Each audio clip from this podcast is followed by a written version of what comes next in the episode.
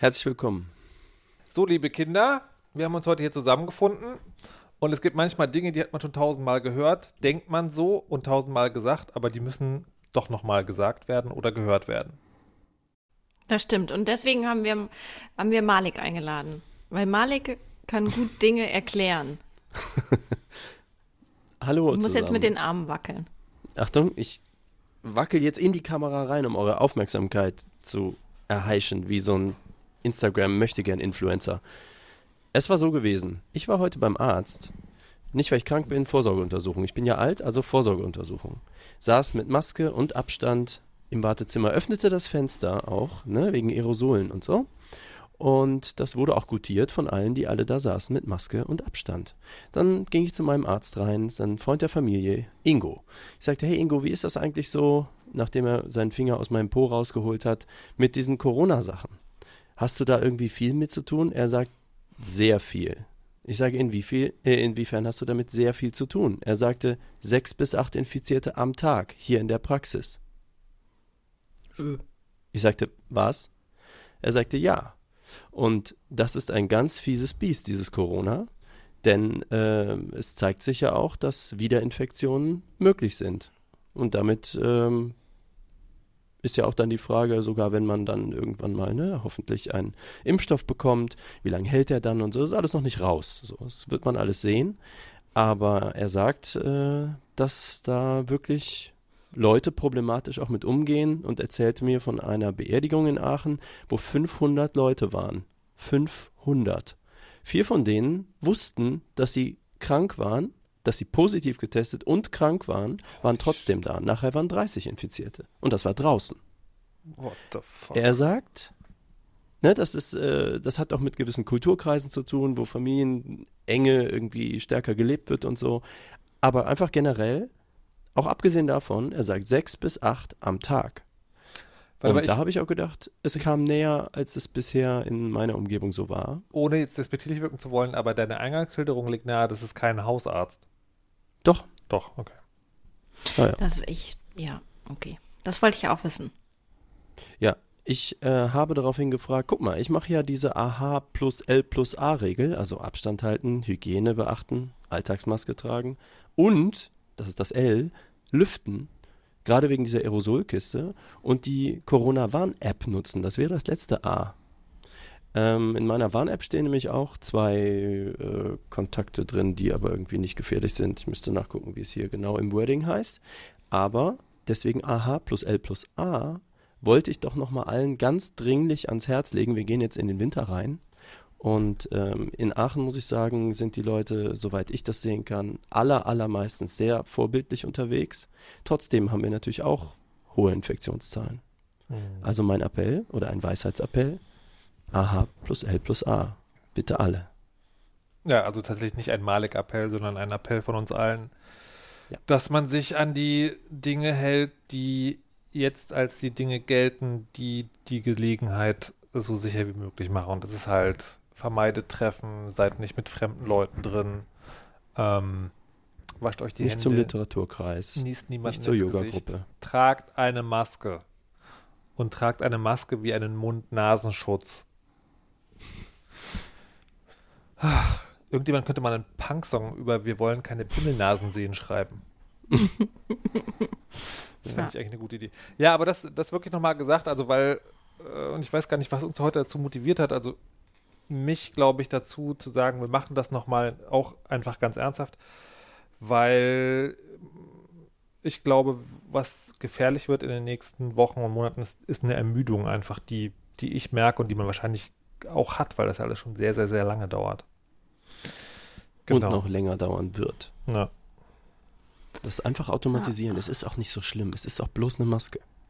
So, also der Teil sollte wirklich easy gehen. Ich finde immer toll, wenn ich Kids äh, so in so Schulkinder ne, an Bushaltestellen sehe und so und die einfach das komplett automatisiert haben. Du siehst Mhm. irgendwo kleine Kinder rumlaufen, die haben halt Masken, interessiert die gar nicht. Da denke ich jedes Mal, geil. Das ist ja eh sozusagen einer der größten Fails, Leute, die Kinder davor bewahren wollen und die wirklich der, sagen die, ich weiß nicht, die Menschenkategorie, die ich am unproblematischsten damit habe umgehen sehen, sind Kids. Wenn die, Wisst wenn, ihr, was ich Wenn die schon in der Lage sind und man denen das erklärt hat, dann tragen die es in der Regel eigentlich. Super. Was ich jetzt gemerkt habe, seit es kälter wird, dass ich irgendwo rausgehe, habe meine Maske noch an und das ist ja eigentlich wie ein Schal, ne? Also ist ja wärmer. Und dass ich dann halt so an einem kalten Tag denke, oh geil, das wird sicherlich Leute dazu einfach motivieren, das Ding aufzubehalten, weil es halt kuscheliger, ne? Im Sommer ist halt schwierig, aber so. Also, Maske auf.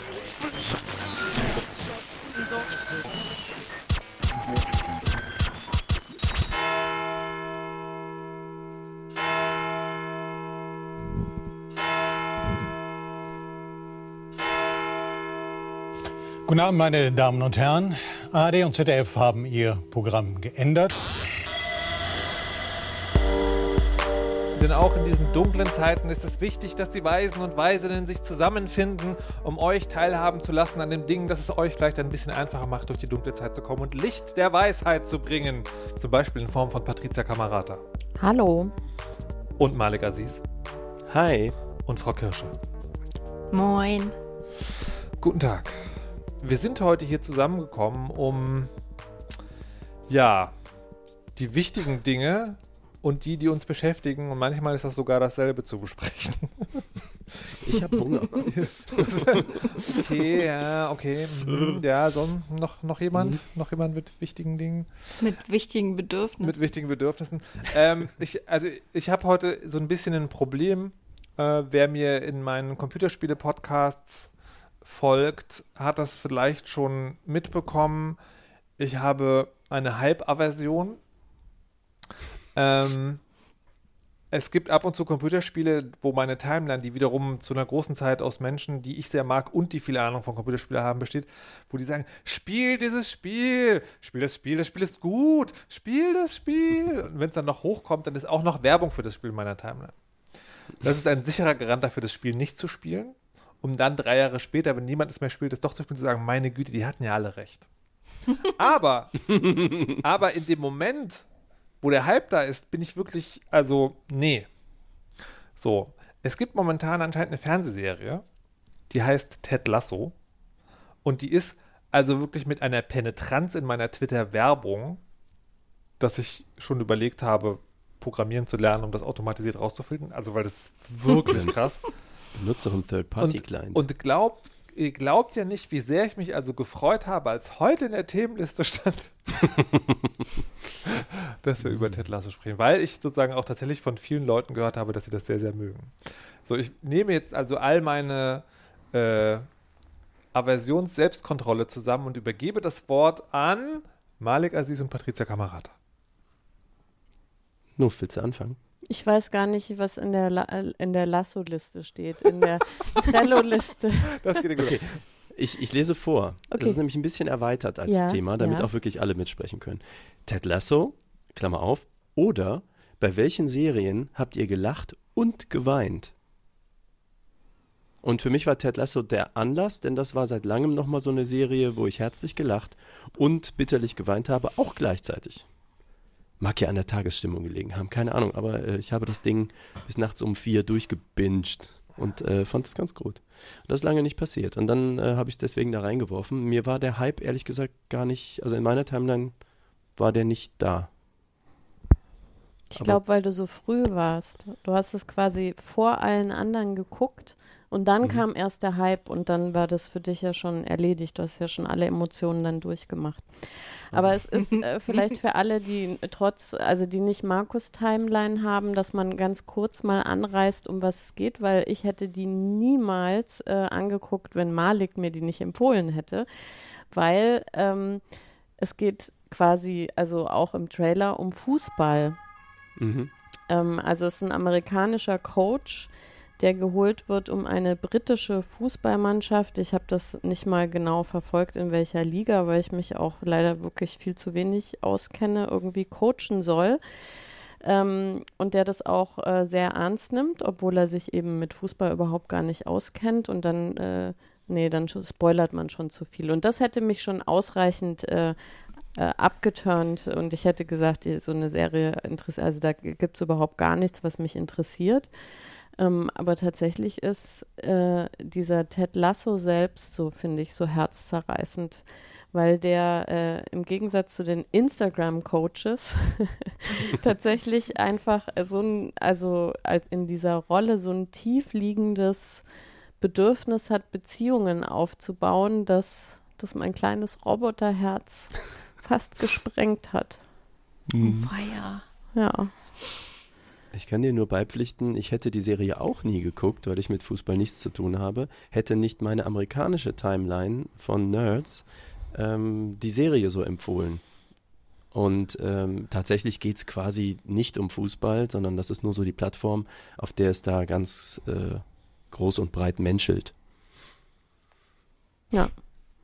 Und da gibt es eben viele wirklich sehr rührende Szenen. Also ich habe auch ein paar Mal ganz schön Tränen in den Augen gehabt und an anderen Stellen musste ich sehr, sehr doll lachen. Und von daher mhm. wäre die Frage, zum Beispiel an Markus, kannst du dich erinnern, dass du so eine Serie in letzter Zeit geguckt hast, die dich auch so in alle Höhen und Tiefen mitgenommen hat? Nee.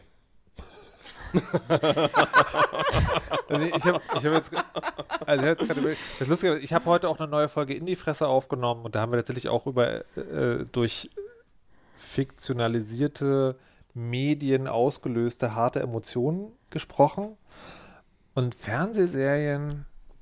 Ich muss mal überlegen. Komm, bei Parlament hattest du bei den Beamtentypen bestimmt auch ein paar Mal ganz warme Gefühle seiner Bürokratie gegenüber. Ja, aber nicht aber halt nicht, also ja, das ist, aber es gibt diesen Unterschied zwischen so, man findet das gut und hat da auch sozusagen, hat auch so ein, hat auch so eine, so einen Mitschwingen und man ist halt wirklich gerührt oder ja. muss halt wirklich lachen. Und Parlament war so, das war schon sehr witzig, ähm, stellenweise und es gab auch so Momente, wo ich dachte, meine Güte, das ist auch schon ein bisschen süß. Aber das ist auch eine gute Serie, also könnt ihr auch gucken, aber, aber nee. Ähm, und was ich jetzt gerade überlege, also sagen, also im, also Serien sowieso nicht, weil ich tue mich gerade sozusagen sehr schwer mit ihm. Das ist ja, also gerade bei diesen, bei den meisten äh, Streaming-Serien ist das ja dieses Slow Burn. Ne, also eine einzelne Folge, da passiert eigentlich nichts, aber die große Geschichte entwickelt sich über eine Staffel. Und das macht mich so ein bisschen stumpf.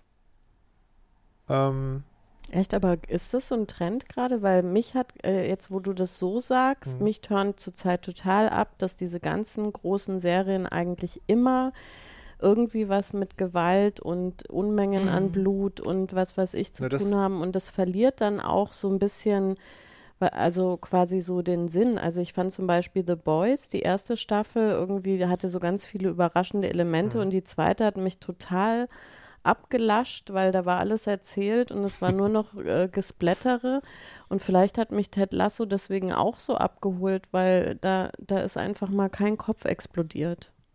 Ja, das, also das, das, das ist sozusagen eine bildliche Ebene, das ist auf jeden Fall auch ein Trend, das ist auch was, was mich stört.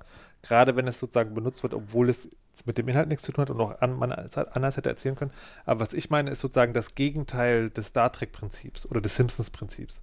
Am Anfang einer Folge ist die Welt immer in Ordnung. Außer du hast mal die, das, die krasse Doppelfolge oder das Staffelfinale oder sowas. Aber in der Regel sozusagen ist das, kennst du das Anfangssetting einer jeden Folge. Und die Streaming-Serien sind ja, da wird ja wirklich eine Geschichte über die Folge einer Staffel oder manchmal dann sogar noch über die Folge von mehreren erzählt. Und das, und weil das mittlerweile nur noch passiert, nimmt mich das, also nimmt mich das, glaube ich, raus aus diesem so krasse Emotionen zu haben. Und wenn ich jetzt aber überlege, äh, also beides, also krass lachen und weinen. Nee. Also da, da, da fällt mir wirklich eines ein, gab es bestimmt mal irgendwie, aber komme ich jetzt gerade nicht drauf. Ähm, und was mich aber sehr überrascht hat, ist, ähm, dass mich tatsächlich ein Computerspiel sehr gerührt hat. Also es wird literally zu Tränen gerührt. Und zwar eins, was ein Genre hat, wo ich das total nicht gedacht hätte nämlich einen Roguelite und das sind Spiele, die im Prinzip darauf basieren, dass du die immer wieder spielst. Also nicht irgendwie eine epische Geschichte, sondern in kleinen Schritten immer eine Spielmechanik wiederholst. Und das Spiel hat es aber sehr, sehr clever alles gelöst. Hades heißt das. Ähm, und das war, das war so ein schönes Spiel, das kam zum Ende und dann war ich so, na gut, jetzt wird halt das Ende da sein und da wird irgendwas passieren und so. Aber das war sehr überraschend dann und dann halt irgendwie auch sehr krass. Ich würde es aber ähm, ich kann aber jetzt auch nicht genau sagen, warum, weil das eine längere Erklärung nach sich ziehen würde, die, glaube ich, fast die ganze Sendung in Anspruch nimmt. da gibt es dann ich- andere Podcasts. ja, genau, ich wollte, ich wollte sagen, auf einen verweisen? ich wollte ausnahmsweise mal den Malik machen ähm, und auf Indie-Fresse verweisen, wo die, die Folge ist noch nicht veröffentlicht. Also vielleicht, wenn, die, wenn diese Folge rauskommt, die andere schon. Also aktuelle Folge Indie-Fresse, da reden wir, ich glaube, eine Dreiviertelstunde über dieses Spiel und warum es die Sachen macht so, so großartig. Verlinken wir euch in den Show Notes. Genau, aber ja, aber fällt mir ansonsten äh, nichts ein. Wie ist denn bei Frau Kirsche, die noch fehlt? Also, ähm, erstens muss ich, also mein Humor ist nicht so wahnsinnig diffizil, deswegen muss ich über ziemlich viele Sachen leider lachen. Ähm, zudem bin ich auch tierisch nah am Wasser gebaut. Das heißt, ich kenne da wahrscheinlich fast keine Serie, in der ich mich laut gelacht habe und gleichzeitig Sesamstraße, Kirsche haben. bricht zusammen. Genau, deswegen habe ich jetzt gerade mal überlegt, was das letzte war. Und das ist gleichzeitig auch noch das Albernste. Deswegen ist es eine gute Geschichte, finde ich. Äh, und zwar gucke ich mit sehr, sehr viel Leid Leidenschaft The Great British Bake Off. Das ist so ein ähm, Backwettbewerb, der bei BBC, von BBC produziert wird und ausgestrahlt wird. Und es ist genauso skurril, wie man sich das ganz stereotyp britisch vorstellt. Ähm, Aber dann, es gibt immer, ja, es gibt immer so einen Moderatoren, also jetzt gibt es zwei Moderatoren und es gibt eine Jurorin und einen Juror und es gibt eben eine Anzahl an Leuten, die dann ähm, in so einem Zelt stehen und verschiedene Aufgaben lösen müssen. Und erstens ist es sehr witzig, finde ich tatsächlich. Und die Leute sind unfassbar lieb und so herzig zueinander und gar nicht so dass man, dass irgend so ein künstlicher Beef erzeugt wird. Und wenn da die Finalfolge ist, dann muss ich so krass heulen immer. Unfassbar. Und ich, ich schäme mich auch so ein bisschen. Und der Mitbewohner schämt sich, glaube ich, ganz schlimm immer für mich. Aber, oh, Ja, nicht hier, ist ja ein Safe Space. aber naja. das heißt, du guckst die alten Folgen. Nee, es, also, Weil jetzt gerade kommt ja die neue Staffel. Genau, gerade kommt Staffel 11. aber die ist doch von Channel Ich habe 4 aber schon produziert. geheult. Aber ist die, ist die, ist die aktuelle Staffel, also sind die nicht irgendwann, hat das BBC die nicht irgendwann aufgegeben und die sind jetzt bei Channel 4? Nee, ich meine, die sind noch bei BBC.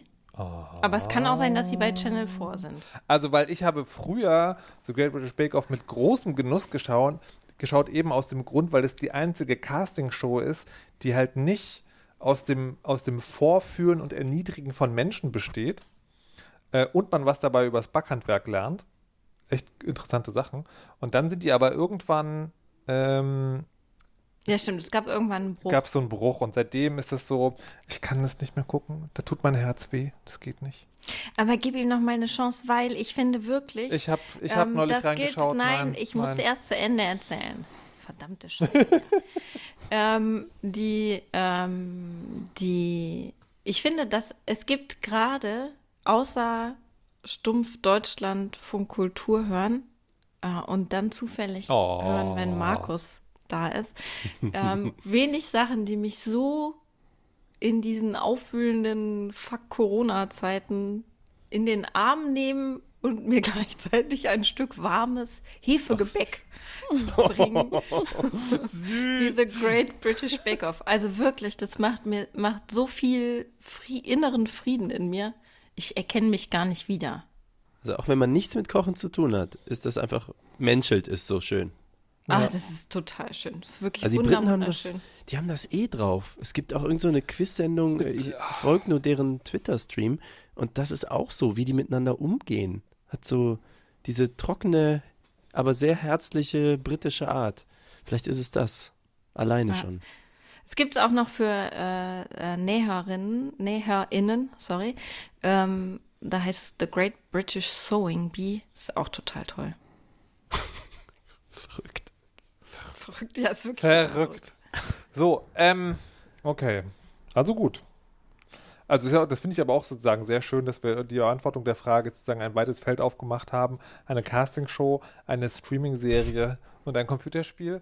ähm, wo aber gerade Sirenen bei einem von euch äh, vom Haus lang gefahren sind, hätte Frau Kirsche eine Frage, die etwas mit dem Stadtleben zu tun hat.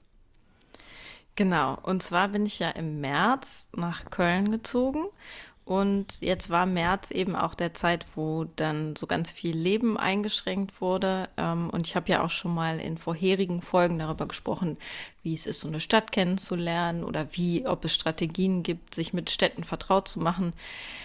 Und ähm, ich habe vorher in Bremen gewohnt und habe sehr, sehr, sehr, sehr gerne in Bremen gewohnt. Und jetzt wohne ich in Köln. Ich mag Köln auch gerne, aber es gibt auch so Sachen an Köln, die ich so richtig kacke finde. und damit Anlauf. Ähm, und ähm, ja, und jetzt wollte ich mal fragen, ob euch das auch so geht. Na, dann erzähle ich, ja, was, was, ich so richtig scheiße finde. Also soll ich jetzt schon sagen? Ja, bitte. Okay. Ja. Nach also, dem Teaser.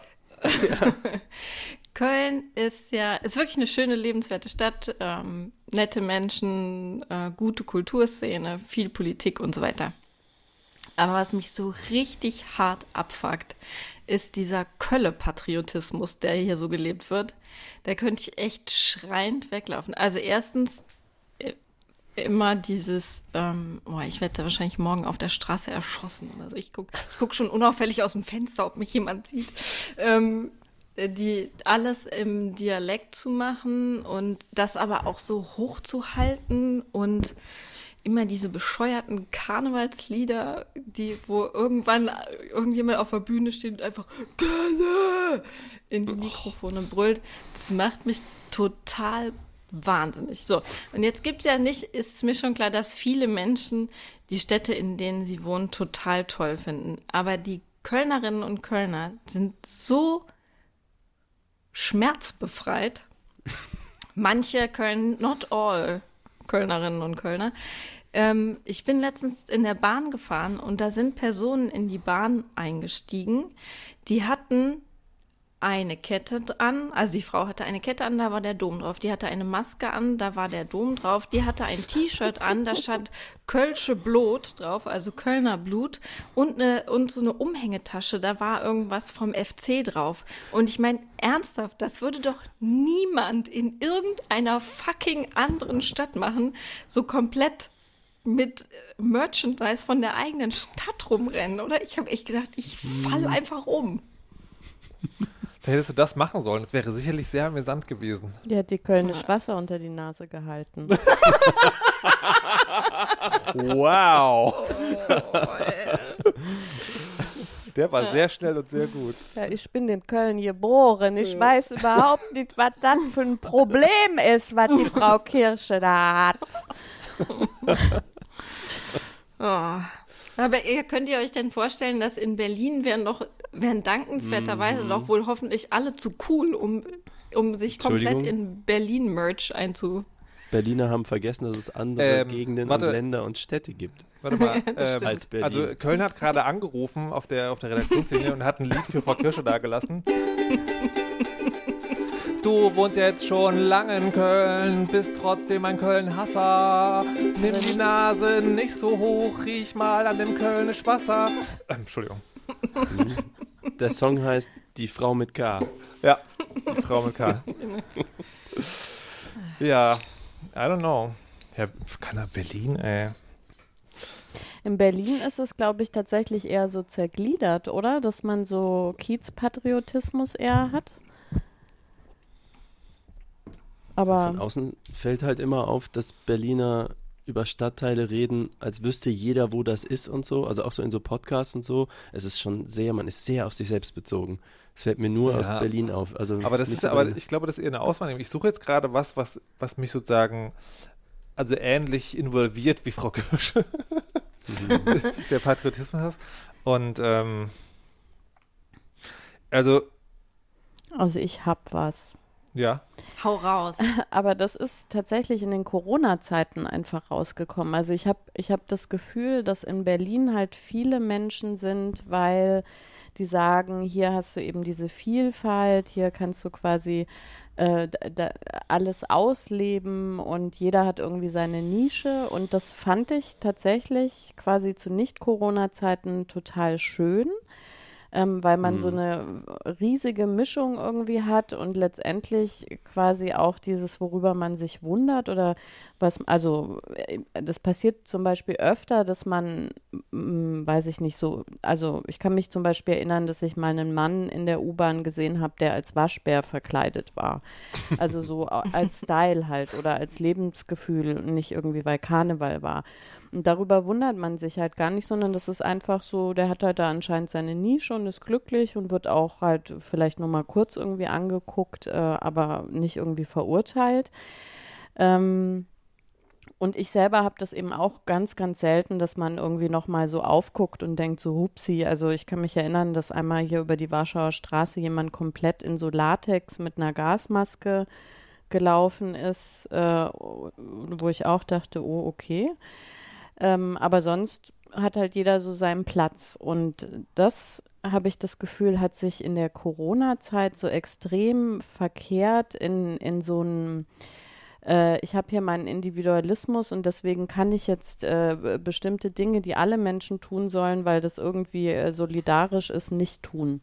Und das, das hat sozusagen alles, was ich an Berlin wirklich auch sehr geliebt habe, eigentlich im Moment in so einen ganz großen, ekligen Batzen, boah, es geht mir alle auf die Nerven und könnt ihr euch mal normal verhalten und einfach mal zusammenreißen und irgendwie so wie in Bayern, wo ich Urlaub gemacht habe, wo die Regeln eingehalten werden, ja, und alle Masken tragen und auch quasi die soziale Kontrolle funktioniert, wo man sich Teufelsblicke zuwirft irgendwie und naja, also ich merke dann auch, dass das nicht schön ist, was da in mir irgendwie stattfindet, aber das ist halt beides. Also Be Berlin ist halt diese Vielfalt und dieses jeder macht irgendwie seins und aber auf der anderen Seite scheint es äh, sehr schwer zu sein, eben äh, da dann doch irgendwie wieder so einen Gemeinschaftssinn auch zu finden und, und, und, und diese ja, diese Schnittmengen und äh, irgendwie wieder rauszuarbeiten und zu sagen, so jetzt machen wir mal alle was füreinander.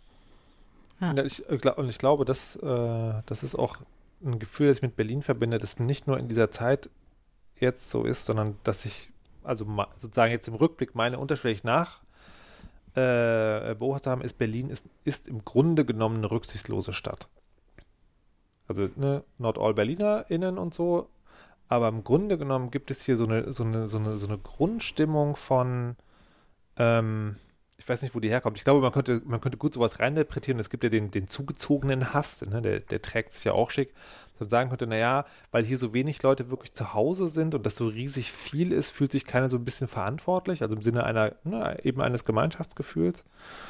Und deswegen, also, über, ist es über die Jahre mir immer mehr abgegangen, auch, ähm, das genießen zu können, dass man ja alles machen kann, weil du, egal wo du hinkommst, immer sozusagen so, ein, so einen Hauch mitkriegst von Leute, die dann auch da sind und das nicht genießen können, dass es da ist, sondern die, für die dann ganz wichtig ist, dass das auch cool ist und dass man dass was Besonderes ist und so. Also es gibt, mhm. es gibt ganz wenig, wie soll man das sagen? Ich glaube, es gibt ganz wenig Lebensfreude hier, die nicht noch was mitbringt. Also die, es gibt kein, kein einfaches Sein, und sich daran erfreuen, sondern es ist immer sozusagen, das muss immer irgendwas sein und oder bedeuten oder so. Keine Ahnung. Ich habe da auf jeden Fall ein sehr ungutes Gefühl dieser Stadt gegenüber mittlerweile. Das ist eigentlich echt auch deprimierend. Ja. Ne? Aber ich glaube, ein bisschen kommt auch dazu, ähm, da, also was ich auch habe, ich liebe halt eigentlich in Berlin zu wohnen, weil man hier alles machen kann. Du hast irgendwie ganz viele Theater und Kinos und Kunstausstellungen und äh, musst auch nichts planen, weil quasi, wenn du in so ein Programm guckst, ist jeden Abend äh, quasi, äh, kannst du auf 20 verschiedene Dinge irgendwie zurückgreifen. Und das alleine hat mir total gereicht. Nicht, dass ich da jemals was von gemacht hätte, aber ich hätte ja können. Mhm. Und das, mhm. das hat mich total glücklich gemacht. Dieses, ich kann zu jeder Sekunde kann ich irgendwie in ein Theaterstück gehen, auch wenn jetzt gerade irgendwie 16 Uhr Nachmittag am Donnerstag ist oder so. Ähm, und jetzt ist mir halt im Moment ganz klar so, nee, jetzt kann ich das eben nicht, weil ich nicht in geschlossene Räume möchte, auch wenn man da noch irgendwie äh, Platz hat oder irgendwie gelüftet wird oder so. Ähm, und das ähm, finde ich lustig, dass das äh, quasi irgendwas, was ich eigentlich auch nie wirklich in Anspruch genommen habe, mir jetzt so fehlt. Also ich habe sogar so auch Momente, wenn ich Serien gucke, wo so voll gefeiert wird, also so richtig, ich weiß gar nicht, ob man heutzutage noch Disco sagt. äh, was, was dafür spricht, äh, wie lange ich da schon nicht mehr war, wo irgendwie Schnäpse getrunken werden, wo ich auch jedes Mal weiß, wenn ich irgendwo so, so eine Beschreibung von einem Schnaps lese, dass ich denke, boah, da, da hätte ich jetzt total Bock drauf, so einen Schnaps zu trinken und dann trinke ich den und denke so, boah, Benzin.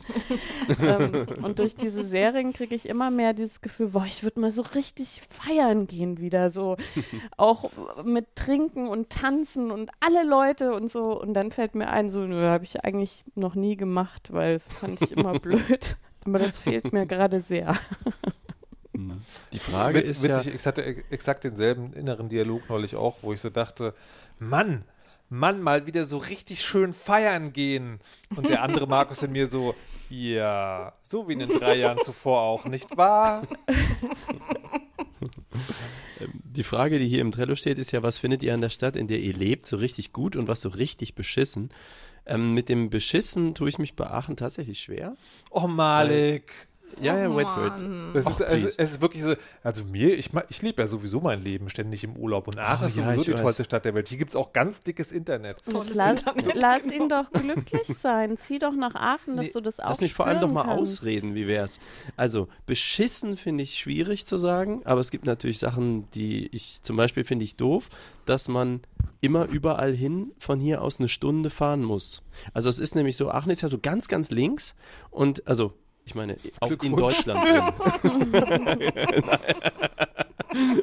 Frau Kirche zieht um, packt schon die Sachen. Nein, Die Frau also Kirsche wir, knows better.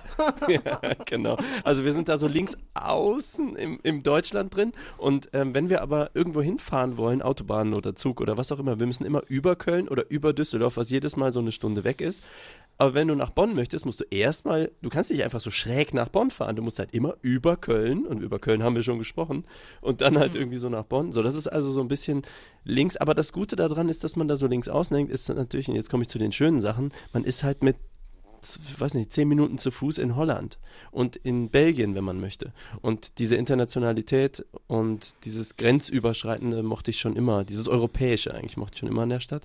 Und ähm, was ich auch mag, ist, dass die Stadt so klein ist, dass man in 20 Minuten durchlaufen kann. Also egal, wo du in der Stadt bist, du kommst immer zu Fuß nach Hause, auch nachts um drei, wenn du nicht Taxi fahren willst. Ähm, und es ist groß genug, dass früher hieß das so, wir haben auch einen H&M oder so. Man muss nicht in eine andere Stadt fahren, um einen H&M zu haben. ähm, also das heißt, es ist groß genug, um sowas zu tun oder eben Konzerte zu besuchen oder zu organisieren. Natürlich nicht wie Berlin, aber dann ist Köln und das Ruhrgebiet und so auch wieder nur eine Stunde weg oder nur anderthalb Stunden weg.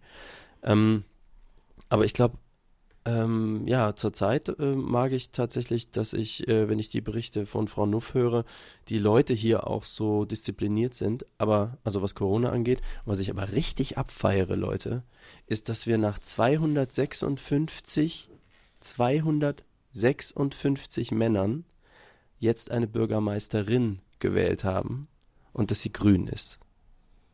Und das feiere ich voll. Das hätte ich jetzt der Stadt in der Form und die hat bei a landslide gewonnen. Ist nicht so, als ob der CDU-Kandidat, der vorher zwei, zweimal hintereinander da war, als ob der jetzt irgendwie so furchtbar schreckliche Dinge getan hätte oder so. Das lief irgendwie alles. Aber äh, das hat mal so richtig gerockt und da habe ich auch gedacht, beide Daumen hoch. Sehr schön. Markus trinkt, um Ja. zu vergessen. Nein, ich, das, Nee, war, das war das, ich. das war, Das war ich. Ich bin ja, ich, also ich, ich bin ja momentan, also ich boah, momentan, ich bin ja, ich bin ja, ich komme noch mal rein. Meine Grundstimmung ist ja momentan schlecht gelaunt und das liegt ja vor allen Dingen auch ein bisschen an Politeipol- äh, Parteipolitik in Deutschland. Also dass zum Beispiel eine SPD vorne dran Saskia Esken jetzt gesagt hat, ach Staatstrojaner, eigentlich ja doch gar nicht so schlimm. Da haben wir schon einen guten Kompromiss ausgehandelt. Ich weiß bis heute nicht und wir haben dazu in der Sendung ein Interview geführt, was, worin dieser Kompromiss besteht. Ähm, deswegen Das Interview war übrigens hervorragend. Oh, danke schön. Dankeschön. Ähm, Können wir das verlinken? Ich möchte es auch hören. also das äh, letzte, für alle, die nicht wissen, worüber wir reden, letzte Breitbandsendung habe ich zusammen mit Dennis Kogel moderiert. Äh, und da haben wir Anne Roth interviewt zum, zum wiederholten. Vor, Vorschlag, den Staatstrojaner zu ermöglichen. Also Leute, falls ihr das nicht wusstet, jetzt muss ich doch noch kurz sagen, allen Geheimdiensten in Deutschland, ja, davon gibt es mehrere, nämlich auch auf Länderebene, sollen in Zukunft eure Smartphones hacken dürfen. Und zwar mit Hilfe der Provider auch. Also nicht nur sozusagen die gehen los und versuchen euer Telefon kaputt zu machen, sondern die Idee ist, die sagen der Telekom, sag mal, bei dem DSL-Anschluss sitzt der Typ, kannst du bei dem nächsten Update dem bitte diesen Trojaner mit einschmuggeln? Anyways, hört die Sendung an. Ähm, und deswegen musste ich so, das wollte, ich eigentlich nur kurz sagen, deswegen musste ich gerade zucken, als, äh, als Malik gesagt hat, er feiert die Grünen. Ich habe das ja als Impuls natürlich auch, aber in den Grünen, da gehen manchmal mittlerweile auch Sachen ab, wo ich denke, ah, hm, Okay, ah. äh, ich mache den Kaviat, also die Frau ist von den Grünen aufgestellt worden, sie ist eigentlich parteilos, aber die Grünen selbst, wenn man jetzt umweltpolitisch engagiert ist, wie ich das ja unter mhm. Elektrokram und so auch bin, mhm. ähm, fordern auch bei weitem nicht auch nur ansatzweise das, was wir brauchen. Und da bin ich dann eher bei Fridays for Future. Mhm. Aber ich meine nur, dass die Stadt halt den acht, nee, wie viel hat man? Fünf Jahre hat man lokal als Bürgermeister, ne? Mhm, glaub, also die äh, fünf Jahre zweimal CDU hintereinander und was weiß ich, wie oft schon vorher, diesen, diesen Bewegung gemacht hat ich nenne es jetzt nicht mal Ruck oder so, ne? Also diese, diese, diese politische Bewegung liegt vielleicht auch an Tihange so ein bisschen. Wir haben hier dieses Atomkraftwerk, was alle gerne abschalten würden, weil es ständig ausgeschaltet werden muss, weil es kaputt ist, äh, in, direkt über die belgische Grenze. Ja, ne? Aber das ist gerade eigentlich nicht so akut. Ich weiß nicht, wie es gekommen ist, aber es lässt mich hoffen für äh, 2021 im und, Bund. Und Malik, weißt du und was? Ich glaube, oh, nee, doch. Nee, ich wollte sagen, dass das in Aachen so, ich habe ja auch mal in Aachen gewohnt und meine Geschwister wohnen in Aachen. Ähm, in Aachen ist es so beeindruckend, weil Aachen hatte zwar lange auch einen SPD-Bürgermeister, aber ist sehr stark durch die Automobilindustrie ähm, geprägt und durch die Technische Universität, die RWTH Aachen, die da ist. Also das, der ÖPNV ist eine totale Vollkatastrophe. In Aachen Fahrradwege kannst du knicken. Ähm, alle Versuche, irgendwie ÖPNV ähm, besser zu machen, werden äh, auch durch, durch ähm, hier, wie heißt das, so Bürgerinnenbefragungen abge abgelehnt. Und dass die dann ausgerechnet grün wählen. Das ist wirklich uh, Wait, wait, ja. wait, wait. Ähm, dann hast du die Entwicklung der letzten Jahre nicht mitbekommen, denn es gab ja hier diesen Fahrradentscheid da war sie auch dran beteiligt und da ist, der ist äh, auch bei A Landslide gewonnen worden. Also sehr, sehr hohe Zustimmungswerte, bestimmte Teile der Innenstadt komplett autofrei zu machen und so. Ganzer Innenstadtring, äh, alles darunter ist nur noch 30 fahren und solche Sachen. Man hat natürlich Holland als Fahrrad-Country vor der Nase, aber ich war schon im ADFC Anfang der 90er Jahre im Deutschen Fahrradclub und wir haben da Fahrradwege gefordert. Ja, das war immer alles schrecklich, aber so langsam bewegt sich was. Und, ja, das äh, ist für ne? Aachen ist das gut, aber mal für andere Städte ist das wirklich lächerlich, was Aachen Nein, natürlich. Ach, für aber, Holland ist es. Aber mir ist gerade aufgefallen, ich kenne die Frau schon, von der Malik spricht. Und ich glaube, in Aachen wird es sich in Zukunft sehr viel verbessern, weil in Aachen wird nämlich das Continental-Werk geschlossen. Ja. Und das ist die erste Aufgabe, die diese Frau äh, zu erledigen hat, diese 1800 Leute, die da jetzt arbeitslos sind, irgendwie sich um die zu kümmern. Und ich kann mir vorstellen, witzig, oder ich weiß gar nicht, woher ich den Artikel habe. Ich meine nicht von Malik, aber ich habe neulich tatsächlich einen Artikel über Aachen und äh, die Schließung des Continental-Werks gelesen. Mhm. Ähm, Sibylle Keupen, ne? Wir reden übrigens die ganze Zeit von Sibylle Keupen. Und äh, vielleicht, wenn die Autoindustrie jetzt dicht macht, dann gibt es so eine Trotzreaktion. Na dann, dann machen wir halt Radwege überall. so, ähm, apropos Volksbefragung. Die äh, Frau Nuff macht ja vor dem, vor dem äh, Podcast, also nicht immer, aber statistisch schon ab und zu, äh, dass sie ins Internet schreibt, ich weiß gar nicht, worüber ich reden soll, habt ihr ein Thema für mich? Und da ist heute Folgendes passiert. Ist eine Frage eingereicht worden. Und die Frage lautet wie folgt. Was würdest du als Zukunftsnuff dem Vergangenheitsnuff aus dem Januar sagen, was es unbedingt tun soll, ohne ihm verraten zu dürfen, was 2020 alles passieren wird? Eine Frage von Mr. Mo. Übrigens ein hervorragender Mitarbeiter am Chaos Radio Team. Vielen Dank an dieser Stelle. Was sagst du denn dazu, Frau Nuff? Ich würde sagen, raus aus Berlin, am besten sofort zurück nach Irland. Viel Land um dich herum, okay. weg von den Menschen. Gute okay. Internetanbindung. Aha. Hör auf mich. Du wirst mir noch dankbar sein. Stimmt übrigens. Ich habe Freunde in Irland und die sagen, da wird auch überhaupt nicht über Masken gemosert und Kram. Alle sind solidarisch. Ja, läuft. wobei die Zahl, also die, die Infektionszahlen sind da ja auch äh, katastrophal, ähm, aber. Äh, nicht im ich, Vergleich zu UK. Ich, ich wäre natürlich auf meinem Landsitz isoliert von allen Menschen. okay, aber hättest du auch eine realistische Antwort? Also ich weiß nicht, wie, ich, ist ja immer die Frage, wie, wie würde man darauf reagieren, wenn das eigene Zukunft-Ich kommt und Dinge sagt? Ich würde mal, also ich halte mein Zukunfts-Ich, wenn sich da so ein Wurmloch vor mir auftut, ja. ja, und ich dann mit Augenrändern mir entgegentrete und mir in die Augen gucke, halte ich für sehr glaubwürdig. Aber würdest du dann, hättest du dann wirklich sozusagen alle Zelte abgebrochen und wärst nach Irland gezogen? Naja, das muss ja nicht für immer sein. Das ist ja, das habe ich aus den äh, Doku-Serien ähm, meiner Jugend gelernt, dass ein großer Fehler ist, immer so für immer zu denken. Das muss aber, ja nicht. Für aber nur, nur für die theoretische Diskussion, das würdest du machen. Das, das, das, da könntest du dir vorstellen, das gemacht zu haben, diese Zeitreise. Also das müsste eher ja auch. Ich bin auch total verwirrt schon. Das, das, müsste ja schon auch eher zeitlich begrenzt angedacht gewesen sein, weil äh, Schulpflicht ist ja auch so ein Ding. Äh, das müsste man ja auch irgendwie beantragen und verargumentieren, ja. warum man jetzt äh, quasi außer Landes äh, sein muss und wie, oder in welcher Form man äh, der Schulpflicht dann weiter nachkommt und so. Mhm. Und das ist sicherlich, ja, obwohl das ist wahrscheinlich sogar einfacher, wenn man sagt, man geht jetzt für immer. Ähm, also ich halte das nicht für total unrealistisch, dass man das hätte irgendwie geregelt kriegt. Ich hätte ja, ja auch irgendeine unschuldige Familie dazu auffordern können, äh, mit mir Wohnung zu tauschen und mich dann weigern, zurückzutauschen. äh, Gute Idee. Ich also ich überlege gerade, ob ich meinem Vergangenheit sich sowas auch sagen würde, weil, also wissend, ob meiner Fähigkeit, mir Worst-Case-Szenarien auszumalen und auch wenn das jetzt unglaublich, es, es ging ja schon noch, also es ging ja schon noch schlimmer. Und wenn, wenn ich dann sozusagen zu mir kommen würde und sowas sagen würde, ob ich dann nicht, ich dann nicht denken würde, so, boah, vielleicht sogar Atomkrieg oder was, wofür wäre ich da jetzt gewarnt? Ne? Also, weil, also Teil des Gedankenexperiments ist ja, man darf nicht sagen, was, was passiert. Mm. Und ich, über, und ich überlege mir, ob ich denn, also Januar war ja, war ja Corona schon da.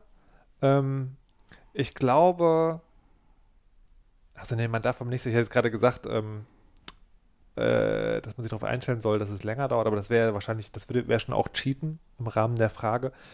Ich würde, ich würde, glaube ich, ich weiß nicht, was bringen würde, ich würde, glaube ich, sagen, besorg dir sofort FFP2-Masken und versuche dich nicht so sehr über andere Menschen aufzuregen. Okay, du würdest sozusagen mit deinem Tipp versuchen, deinem Ich einen Tipp zu geben, nee. was da auf einen zukommt. Nee, nee, ja, ja, stimmt. Ach, shit.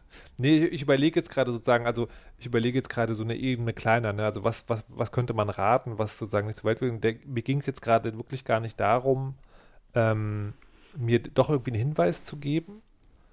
Ähm, aber was bringen dir dann die, das naja, ist ja eine, Ma ich, also eine Maske, die kriegst du ja jetzt eh. Naja, nee, genau. Und ich, nee, ich überlege aber sozusagen, was, was hat mich, was hat mich den, im letzten halben Jahr mehr Nervenkostüm gekostet, als es hätte vielleicht sein müssen. Und das war tatsächlich ähm, diese Idee, so eine Permanentmaske mir besorgen zu müssen. Also so zwei oder drei Stoffmasken, die man immer wieder auswäscht und trägt. Und dann sozusagen sich an diesem Ding zu beteiligen. Jeder trägt die Maske, um immer die anderen zu schützen. Das hat mich total viele Nerven gekostet, das ganz lange zu machen. Zu glauben, wenn ich das nur mache, dann machen die anderen das auch und das, ja, immer so Aufnahmen gibt es immer so. Ähm, aber letztlich wird das alles so zusammenfinden. Und die Erleichterung, die es mir bietet, eine FFP2-Maske zu tragen und also das ist auch nicht hundertprozentig sicher, aber sozusagen mich selbst zu schützen dass mir deswegen dann egaler sein kann, wenn irgendeine Pimmelnase rumläuft, das hat mir, das hat Stress genommen. Und im Nachhinein ich hätte früh, ich hätte das einfach früher gemacht, hätte mir nicht überlegt, lohnt es sich jetzt wirklich, diese 40 Euro auszugeben? Und dann muss, die, die halten ja auch nicht ewig, die musst du ja ersetzen und so. Und das ist im Nachhinein, das ist so eine Überlegung, da hättest du, hättest du viel früher machen können. Jetzt bin ich aber gespannt, was der Zukunftsmalik dem Vergangenheitsmalik sagt. Bleib da, wo du bist, arbeite nicht. immer, was du willst. Ja, das ist doch, äh, meine Antwort ist wieder langweilig. Ich hätte alles genauso gemacht und dann irgendwie, was soll ich, was soll ich da raten? Also ich, ich muss sagen, mich hat Corona bisher äh, halt nicht gebeutelt. Also überhaupt keinen Vergleich zu dem, was ich von euch gehört habe, auch wegen Kindererziehung und so. Ähm, dementsprechend auch sowas wie diesen Weltrekordflug und so konnten wir halt machen, auch weil es quasi alles immer draußen war. Ähm, wir haben uns sehr früh mit der Band auch zum Beispiel, äh, wir haben halt, ich glaube, die ersten Masken, die es gab, waren unsere Merch-Masken. Und das war, wir haben uns da immer schon, sage ich mal, früh verantwortlich gezeigt, nie mehr geprobt. Also ich habe auch, war jetzt seit acht Monaten nicht im Proberaum, ne? Es ist so, oh. Aber all diese Dinge hätte ich, glaube ich, nicht also was hätte ich machen sollen? Noch mehr Klopapier kaufen? Ich habe gar nicht viel gekauft und hatte auch keinen Mangel. Es ist so, ich, ich finde eigentlich, ich hätte den Umständen entsprechend alles nur so machen können. Aber gibt, Deswegen, hast du nicht mal gesagt, dass das Thema Dating zum Beispiel auch schwierig ist? Ja, aber was hätte das der Zukunft Malik dann dem Malik geraten sollen? Date doppelt so viel? Ja. ja. Streng dich an. Sei nicht so wählerisch. Los. Ich glaube, da hätte der äh, Vergangenheitsmalik müde abgewunken und auf der Couch irgendwie das nächste Stück Schoko gegriffen. Und sich dann nachher darüber geärgert, ja, verdammt, hätte ich ein bisschen. Immer wenn eh keiner äh, auf mich reagiert, was jetzt auch nicht ganz so ist, aber ne, so wenig, dann hätte ich ja auch nichts machen können. Hm. Deswegen, ich glaube, mh, hm, ich habe eher überlegt, ob ich bei irgendwem anders irgendwas hätte besser bewirken können oder so. Ich hätte Leute gewarnt, die krank geworden sind oder sowas. Aber, aber ohne ihm verraten zu dürfen, was passieren wird, und das ist ja Teil der Frage, ist, glaube ich, gab es für mich nichts zu tun. Es ist wirklich immer nur, wenn ihr mit solchen Fragen um die Ecke kommt, ne? Und ich dann immer wieder sage, ja, aber das mache ich eh den ganzen Tag, ja, das ist bei mir normal, ja, nee, das fällt mir nie auf bis ihr mit so Fragen um die Ecke kommt. Deswegen, was ist denn los? Das ist irgendwie. doch aber auch gar nichts Schlimmes. Es ist doch schön, dass du ein glückliches wir, Leben führst. Ja, irgendwie. Wir sind nur neidisch. Ja. Ich würde nicht sagen, dass ich ein glückliches Leben habe, aber diese Dinge, die ihr da so ansprecht, die habe ich, glaube ich, entsprechend nach meinem Gusto geklärt, ja. Okay, Malik, was ist denn an deinem Leben nicht perfekt? Ja, ich weiß es doch auch. okay, gut. Ich habe zum Beispiel Hunger. Na gut, Frau Kirscher, was hättest du denn deinem Vergangenheits-Ich gesagt? Ähm, ich glaube, ich hätte nicht, ich hätte hedonistisch gesagt, weißt du was, ähm, es kommt alles anders, als du denkst, jetzt tritt's nochmal so richtig durch den Tisch, solange es geht. ähm, zu der Party kommen. und äh, gehst auf jedes Konzert und gehst jeden Abend aus und das ist scheißegal. Knutsch alle ab. Und dann hätte sehr wahrscheinlich, hab ich, ich habe mir das gerade so überlegt, dass ich das jetzt sagen werde. Und dann dachte ich so, was hätte ich denn da wohl gedacht? Dann hätte ich gedacht, scheiße, ich bin bestimmt schwanger. bin ich aber nicht. Es kam Corona. Mhm. Ja. Genau, das hätte ich gesagt. Ja, wie bleibt man denn eigentlich optimistisch, ey? Wenn man sowieso nicht in die Zukunft gucken kann. Markus. Ja. Ja, ich, ich frage mich jetzt gerade, so, ob man dazu jetzt noch viel sagen konnte oder, oder sollte, weil, weil, im Prinzip ist das ja fast schon eine Umkehre oder nur eine andere Perspektive auf dieselbe Frage. Ne? Also was kann man besser machen? Ähm, also, ich dachte, es hm, ging um Twitter. Naja, nee, das, das hat ja schon mit der, aber das hat mit der Stimmung das hat zu tun. Aber, also ja, ich habe ich war jetzt im Urlaub, es war so gewesen, ich war im Urlaub, es gibt immer einmal im Jahr eine Phase, äh, wo ich ganz alleine Urlaub mache. Bar jeder Verantwortung. Ähm, und da war ich diesmal nicht auf einem spanischen Filmfestival, sondern unter anderem im Brandenburger finstersten Wald und habe mir für diese zwei Wochen, die ich da Urlaub hatte, vorgenommen, mal nicht auf Twitter zu sein. Und das war ein bisschen langweilig. Und ich habe auch gemerkt, dass ich sozusagen so ein Social Media Pensum habe, dass äh, ich zum Beispiel, wenn mir andere Leute Dinge erzählen, auch bei Twitter rumscrolle. Ähm, und habe das aber irgendwie trotzdem durchgehalten und habe dann aber wiedergekommen, habe dann so gedacht, meine Güte, ey. Ich weiß dann nicht, ist, ob das nur meine Timeline ist die ich mir falsch zusammengesucht habe, aber irgendwie kommt mir das so als Medium echt ungesund vor. Weil da, also natürlich gibt es da irgendwie die, also gibt es da interessante Dinge und Sachen, die man lernen kann und man kann sich darüber seine Nachrichten holen, aber ich habe so als Grundstimmung so ein, dass es immer darum geht, eins mehr. Ne? Also es sind also alles Hot Takes und man muss immer man muss immer noch, man muss immer noch mal eine andere Perspektive bringen, egal ob das gerade irgendwie gut ist oder nicht. Schlechte Nachrichten verbreiten sich echt sehr viel besser als gut. Also es gibt irgendwie ganz wenig Beschwingtheit, habe ich das Gefühl. Ähm, und bei der wenigen, die da ist, habe ich immer das Gefühl, das ist eher eine Performance als was echtes. Und also frage mich langsam wirklich, ob Twitter ein Fehler war und auch die sagen und auch auf den öffentlichen Diskurs zurückstrahlt. Und damit komme ich übrigens nochmal zurück zur letzten Folge der Weisheit. Da habe ich ja Frau Kirsche das letzte Wort gegeben und hat die was gesagt und dann habe ich nochmal was gesagt, was ja eigentlich ein Unding ist. Und ich habe da lange drüber nachgedacht, warum das so war. Und das war so, weil das, und ich weiß gar nicht sozusagen, ob das wirklich so war, ich kann jetzt nur von meinem Innenleben sprechen, dass das so erlebt hat. Das war halt so, ich habe ja etwas gesagt, es ging um Multiperspektivität und Dinge aus verschiedenen Blickwinkeln. Und dann hat Frau Kirsche ja gesagt, ja, aber es gibt Dinge, da muss man das nicht machen. Und natürlich muss man sich nicht darüber streiten, ob Nazis doof sind oder nicht. Das ist völlig richtig. Aber das an der Stelle zu sagen, hat mich total angekiekst, weil das für mich sozusagen wie also das ist jetzt keine sozusagen, ich erzähle jetzt nicht nach, was ich da bewusst gedacht habe, sondern es ist eine im Nachhinein stattgefundene Reflexion der Emotionen, die ich verspürt habe in dem Moment. Und das war halt sozusagen, das ist so eine Art Whataboutism ist, ne? Du sagst was, du legst es ausführlich da und versuchst einen guten Punkt zu machen und dann, und dann kommt jemand und sagt, aber man muss doch auch. Und, ähm, und selbst wenn das sachlich richtig ist, frage ich mich, ob das immer sein muss. Und dann komme ich jetzt wieder zurück zu Twitter. Twitter kommt mir so vor, als ob das nur so ist. Man kann eigentlich keinen Punkt machen auf Twitter, sondern da, da hast, du, hast, du hast immer alle Perspektiven und ich weiß nicht, ob das gut ist. Ich habe nur die guten. Aber ich frage mich immer, ob das ist, ist das eigentlich eine allgemeine Funktion, dass du Replies ausblenden kannst von Leuten, die dir gar nicht folgen? Glaube, äh, ich glaube mittlerweile mhm. ja. ja. ja. Das ja. ist die allerbeste Funktion, weil quasi die Leute, die mir folgen, ich habe das ja äh, auf äh, einen Tipp hin, praktiz praktiziere ich das wieder mhm. mehr, dass ich Leute entfolge. Also wenn ich gucke immer, wenn mir jemand folgt mhm. und dann lese ich die Timeline und wenn ich das irgendwie schon nervig finde, dann äh, kann man den ja blocken und entblocken, äh, die Person, und dann äh, folgt die einem nicht mehr. Mhm. Sprich, ich habe Einfluss darauf, wer mir folgt. Hm. Das finde ich schon mal sehr gut. Und ich sehe tatsächlich nur die Replies der Leute, die mir folgen.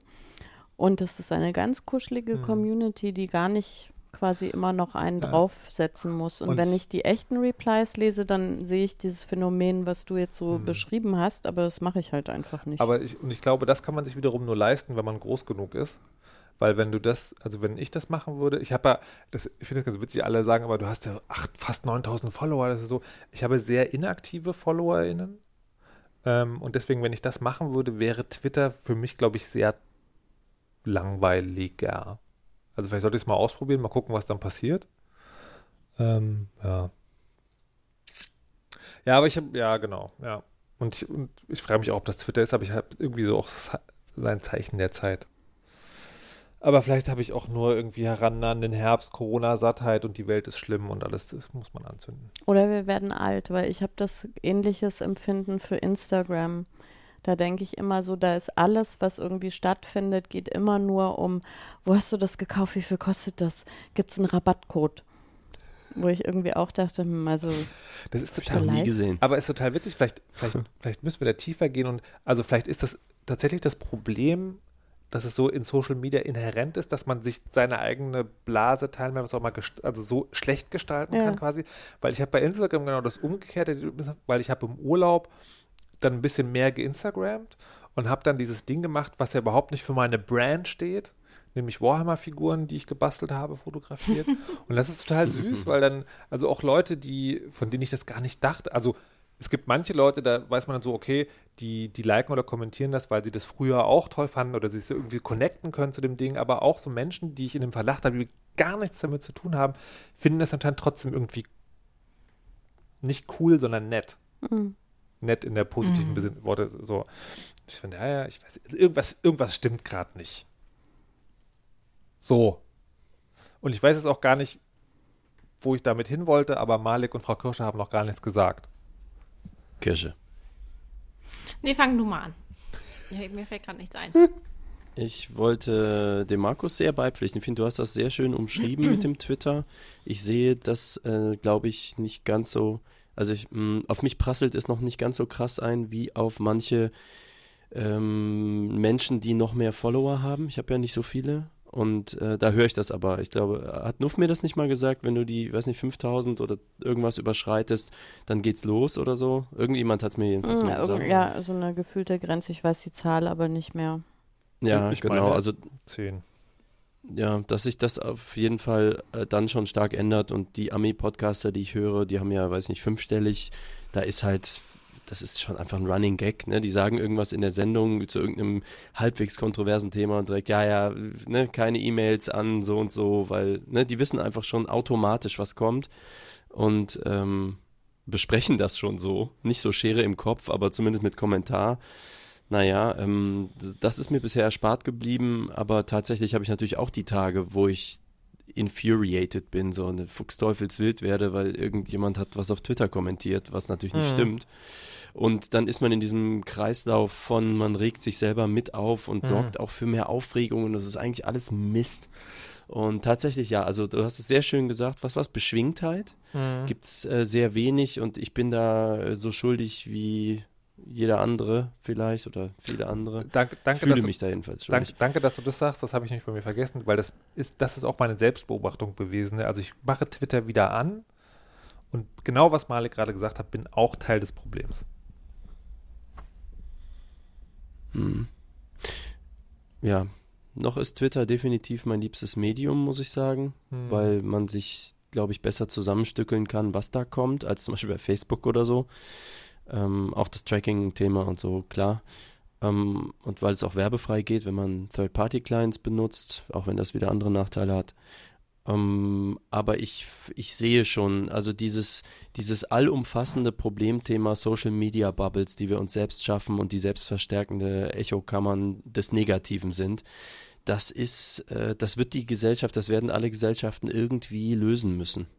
Weil ähm, jetzt gerade hat man das Gefühl, das ist so wie so ein Bonbonladen, der nachts aufgemacht wird und alle Kinder dürfen rein. Und jetzt ist so eine Stunde nach dieser Öffnung. So, da ist erstmal alles chaotisch schlimm und alle haben Bauchschmerzen. Da wird irgendwas bei rauskommen, aber ich kann noch nicht absehen, was. Hm. Siehe auch, ne, US-Wahlen und so, Social Media spielen eine viel größere Rolle als teilweise die Medien. Und, und sowas wird alles irgendwann natürlich wieder sozial eingehegt werden müssen. Aber wie sich die Gesellschaften darauf verständigen werden, dass das passiert, ist, dafür ist es wahrscheinlich jetzt gerade noch früh und da merken wir halt eben die Scherbenhaufen. Hm. Ich bin ja, ich hätte auch nicht gedacht, dass ich das mal sage, ich bin ja mittlerweile ein großer Fan von Regulierung. Ich glaube wirklich, dass, dass Plattformen sozusagen ähnlich angegangen werden müssen wie Medien. Hm. Ja. Puh, kleiner Hottake noch zum Schluss der Sendung.